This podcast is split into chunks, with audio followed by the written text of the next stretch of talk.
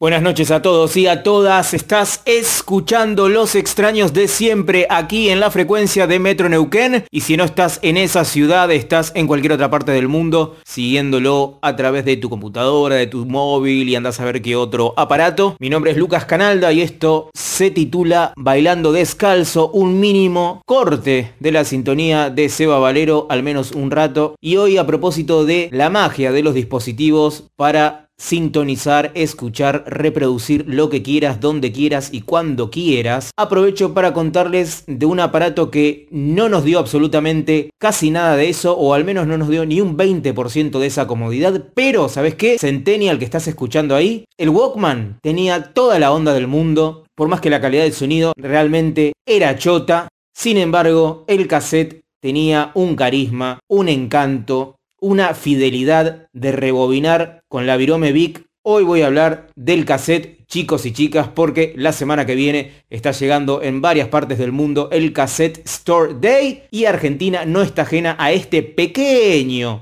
fenómeno global.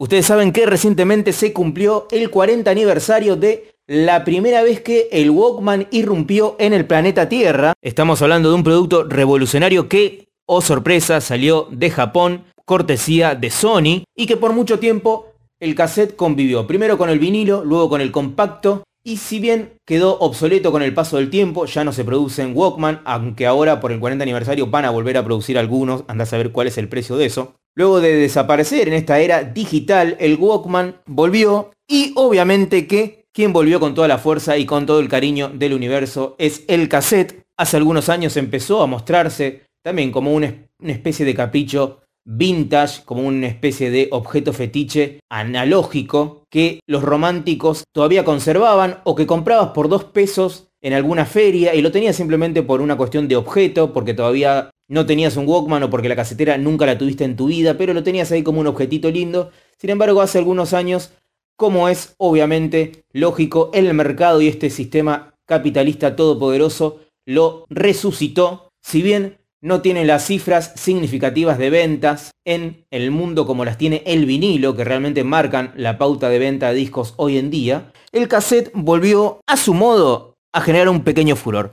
Según los números provistos por Nielsen Music, la venta de unidades físicas en cassette creció un 23% en 2018, en el 2017 había crecido un 35% y en 2016 un 74%. Volviendo al 2018, al año pasado, en total en todo el mundo se vendieron 219.000 cassettes que es una cifra que no representa demasiado en las ventas globales de la música, cuadriplica a las del mismo formato hace cuatro años. ¿Saben cuál es el cassette más vendido en el mundo en este momento? El Awesome Mix, o sea, el soundtrack de Guardianes de la Galaxia. Ustedes saben que el protagonista Peter Quayle hace del Walkman un objeto fetiche, lo mismo de su cassette. No en vano, fíjense cómo todo tiene que ver con todo, las cifras del cassette empiezan a ascender y a ascender y a ascender y a venderse cada vez más luego de la primera película de Los Guardianes de la Galaxia. Cada año se lleva adelante el Cassette Store Day, en el que la industria, los sellos, proponen ediciones especiales, algunos box sets, algunos inéditos, simples, alguna grabación en vivo, no muy oficial, que se venden muy bien, pero no necesariamente la gente luego puede escuchar porque no tiene reproductores de cassette, no tiene Walkman, pero lo compra simplemente como una nueva forma de acompañar al artista. Y en nuestro país hay muchos sellos independientes que están llevando adelante la iniciativa de acompañar su catálogo en cassette y ya dejando de lado al CD. El vinilo de alguna manera también es un formato caro de producir, pero el cassette está cobrando fuerza también en el indie.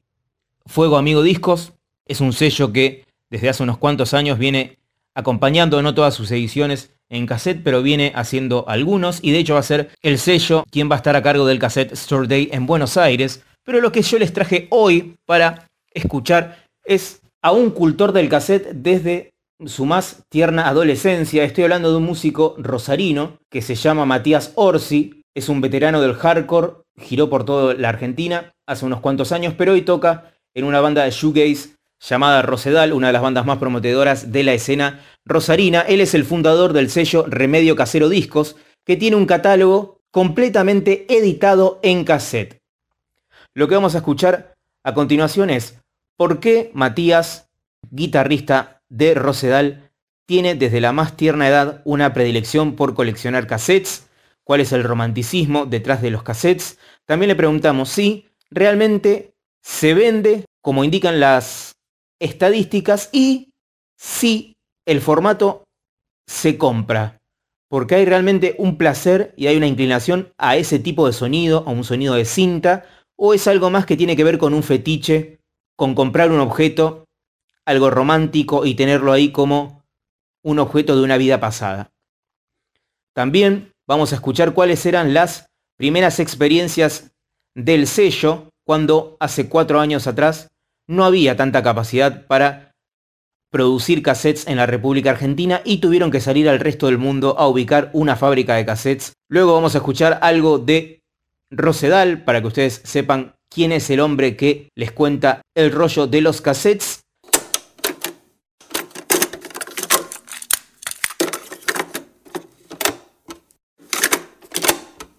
La verdad que se venden, eh, es algo que para mí es más un souvenir, ¿sí? Eh, un soporte real creo que es más ir a los recis, ver las bandas, eso es eh, apoyar a las bandas y apoyar a la, a la escena, digamos.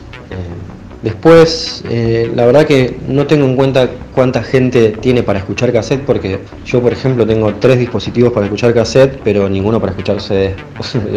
Qué sé yo, y tengo hasta para escuchar vinilos, todo, pero no, no tengo para escuchar eh, CD. Para mí, el cassette es, ya te digo, la mejor forma de conectarse con, el pasado de uno y, y nada, escuchando el presente, digamos, las bandas que, están activas en este momento, como que me traslada a si eso hubiese sucedido en ese momento, quizás, en el momento de cada uno de, su vida, ¿no?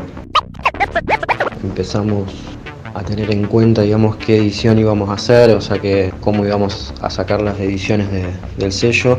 Eh, yo siendo, bueno, fan de la cinta, de los cassettes desde muy chico. La verdad que me pareció que la mejor forma de que quede algo inmortalizado iba a ser el cassette, eh, que justamente tengo un montón de cassettes y de distintos estilos. La verdad que eh, tengo una, buena colección y nada, me pareció que lo mejor era lo mejor y por ahí más barato que poder hacer era el cassette, así que, que nada, decidí hacerlo y en ese momento no había mucho, mucha data para fabricar ni para que te lo hagan ni nada y bueno, eh, encontré a Juan, eh, a Loli, que es de, Sin Tierra Discos de Buenos Aires, que editó varias cosas, por ejemplo los, de Mi Nave, de Queridas y bueno, varias bandas más de, Argentina y, y, nada, hicimos el de Rosedal con él y después lo, lo hicimos una coedición con